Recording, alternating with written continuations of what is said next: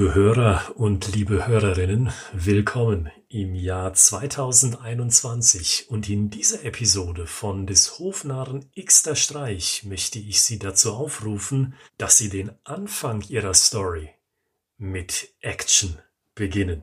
Herzlich willkommen bei dieser allerersten Episode des neuen Jahres beim Podcast, der auch im Jahr 2021 ausschließlich darum geht, welchen Mehrwert kann Storytelling für Ihr Unternehmen generieren. Beginnen Sie Ihre Geschichten also mit einem Knalleffekt. Das ist der grundlegende Tipp, den ich für Sie habe. Das ist der Tipp, von dessen Wichtigkeit ich Sie überzeugen möchte im Schauspiel. Da sprechen wir von einer starken Plattform.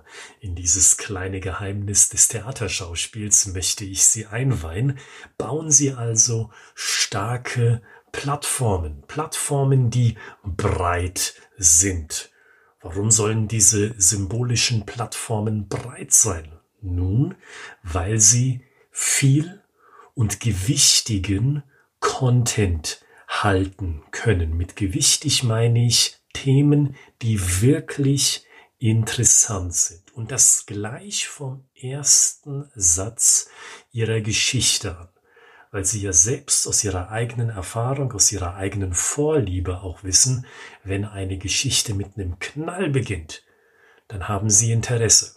Wenn die Geschichte schon zu Anfang dahin plätschert, dann ist die Wahrscheinlichkeit sehr groß, dass sie nicht nur das Interesse sehr schnell verlieren, sondern vor allen Dingen nicht wiedererlangen werden.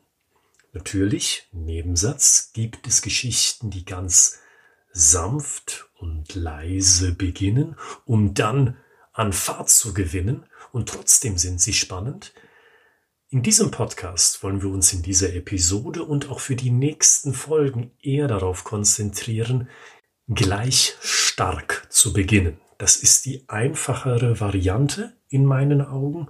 Und wenn Sie neu im Thema Storytelling sind, werden Sie es mit dieser Variante einfacher haben, schnell Erfolge für sich zu sehen, dass Sie die Motivation bekommen. Mensch, Storytelling, das scheint ja zu funktionieren. Das benutze ich gleich nochmal und mache mich vor allen Dingen noch über mehrere Dinge schlau, als ich jetzt bisher schon weiß zu dem Thema. Gehen wir mal gleich in die Praxis, damit wir nicht in einem theoretischen Blabla verhaften bleiben sozusagen. Machen wir mal den Test. Zwei Anfänge einer Geschichte. Einerseits kann ich sagen, stellen Sie sich vor, Sie sind Marketingleiter und sitzen im Meeting Ihres Teams zusammen mit dem Vertrieb. Satz Nummer eins. Satz Nummer zwei für eine zweite Geschichte. Stellen Sie sich vor, ein Kunde sagt zu Ihnen, abgemacht, wir geben Ihnen einen Auftrag für einen Industrieofen. Aber wissen Sie was? Ihre Lagerlogistik, die kann diesen spontanen Auftrag gar nicht managen. Welcher der beiden Einstiege in eine Story gefällt Ihnen besser? Ich vermute, viele von Ihnen werden jetzt sagen, der zweite Einstieg gefällt mir besser. Der mit dem Industrieofen. Und warum ist das so? Unabhängig davon, welche Wahl Sie getroffen haben. Warum ist das meiner Meinung nach so? Weil der erste Satz mit dem Marketingleiter, der im Meeting sitzt, zusammen mit dem Vertrieb, ajo, gehen.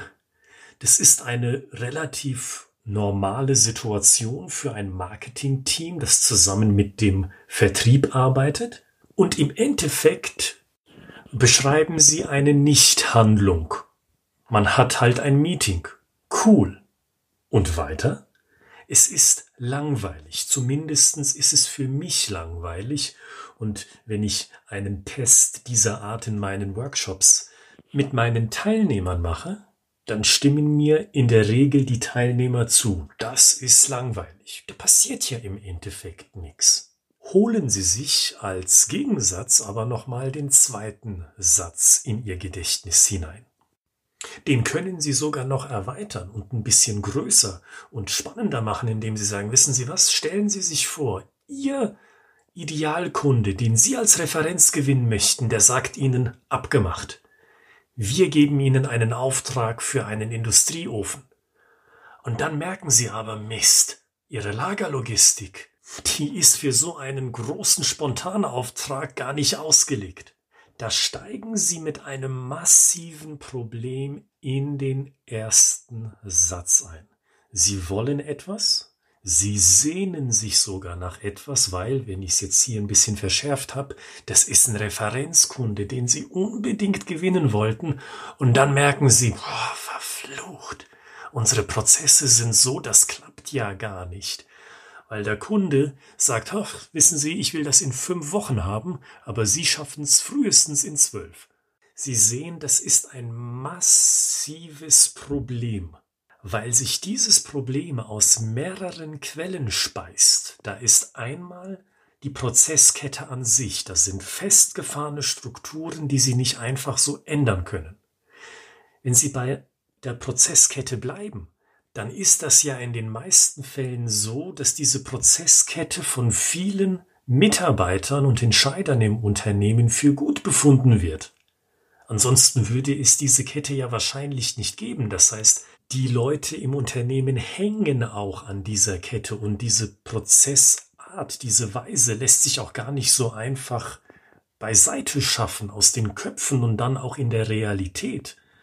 Das ist ja ein weiteres Problem. Und nicht zuletzt ist in solchen Fällen auch viel Zeit und Vorbereitungsaufwand in diese Kundenakquise geflossen. Wenn Sie sich mal überlegen, das soll ein Referenzkunde sein in diesem Beispiel, so jemanden bekommt man nicht so einfach an die Strippe, salopp gesagt, weil es sich in der Regel bei solchen Kunden um Konzerne handelt oder um Hidden Champions zumindestens aus dem Mittelstand. Das heißt, bis man überhaupt an die entsprechenden Entscheider gekommen ist, das dauert. Und der Prozess der Verhandlung und des wiederkehrenden Treffens, bis man zu einer Entscheidung bereit ist auf Seiten des Interessenten, da geht ja auch noch mal viel Zeit ins Land, im B2B Land sozusagen. Und diese Ressourcen, die haben keinen Gewinn mit nach Hause geschafft sozusagen. Die hat man eingesetzt zu keinem großartigen Erfolg, weil es unter den Umständen wahrscheinlich doch nicht zum Auftrag kommt. Das heißt, Ressourcen, Zeit, Energie, Frust, emotionale Verbundenheit mit dem Thema, die ist weg, die ist verschwendet.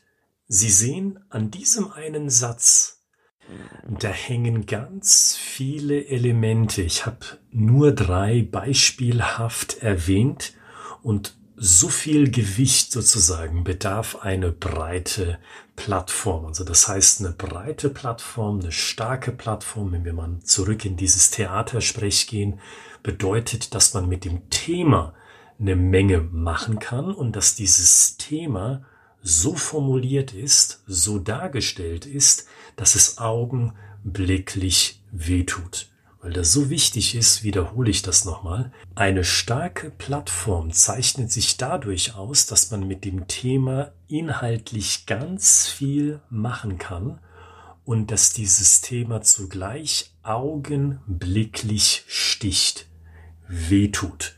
Und genau das empfehle ich Ihnen für den Anfang Ihrer Geschichte finden Sie so etwas, dass Sie sofort eine starke Emotion hervorrufen. Wenn Sie sagen, Herr Gritzmann, ich will nicht so negativ einsteigen, dann können Sie es auch drehen. Was ist denn in Ihrer Branche ein Sehnsuchtsthema? Woran möchten sich Entscheider ganz konkret erfreuen? Was wollen sie für ihr Unternehmen in der Realität realisiert haben?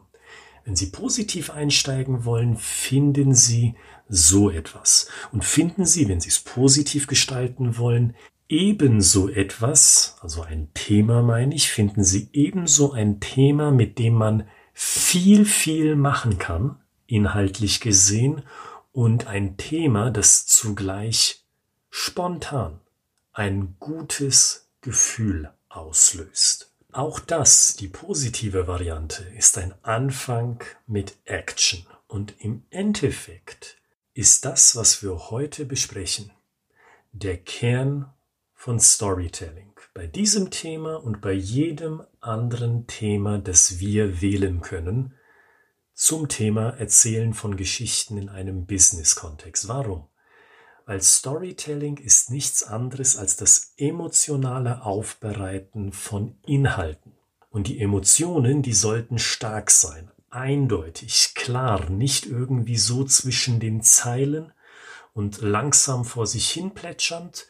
Da haben wir es nämlich. Das Wort, das sagt viel aus, dahin plätschern. In der Regel plätschert es dann emotionslos und langweilig vor sich hin.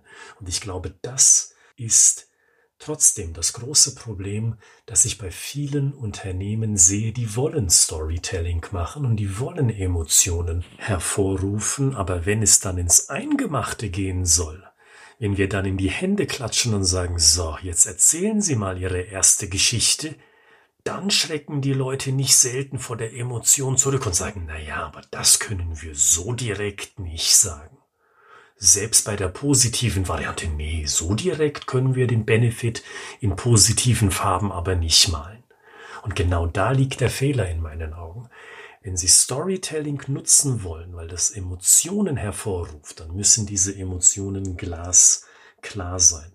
Deswegen, ich wiederhole mich da nochmal gerne, beginnen Sie, haben Sie einen Anfang, der die Sprache der Action spricht. Anfang mit Action.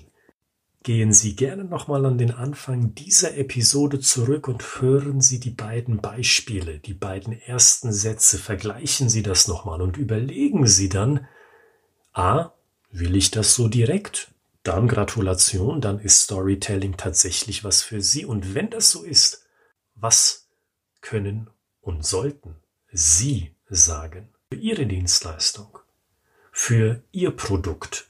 Welche Plattform können Sie für Ihre Story bauen? Welche starke Plattform? Und auch hier wiederhole ich mich nochmal. Eine starke Plattform, die also ein Thema mit vielen verschiedenen Verzweigungen versehen kann. Da ist inhaltlich viel drin und zugleich haben Sie mit einer starken Plattform ein Thema, das spontan eine ganz starke Emotion auslösen kann, im negativen, in Anführungszeichen, wie im positiven. Probieren Sie das mal für sich. Wenn Sie neu sind im Thema, probieren Sie das mal aus, sodass Sie einen ersten Einstieg für Ihre Story haben. Wenn Sie schon länger mit dabei sind, holen Sie die Stories hervor, die Sie wahrscheinlich dann schon geschrieben haben als Reaktion auf eine der Podcast-Episoden oder als Reaktion auf mehrere Folgen und schauen Sie, kann ich meine Story noch überarbeiten? Das ist eigentlich ein Naturgesetz, dass Sie da etwas überarbeiten können, weil Stories sind nie fertig. Das wissen Sie ja auch aus dieser Reihe an Episoden zum Thema Storytelling für Unternehmen. Also schauen Sie da noch mal rein, wo können Sie und wie können Sie vor allen Dingen Ihren Anfang besser machen. Und wenn Sie sagen, Herr Gritzmann, es ist wieder soweit, es ist Januar eines neuen Jahres und ich habe gute Vorsätze, ich will was Neues lernen, dann gehen Sie doch durch die Bibliothek dieser Episoden durch und hören Sie sich andere Folgen an, um noch mehr zum Thema zu lernen.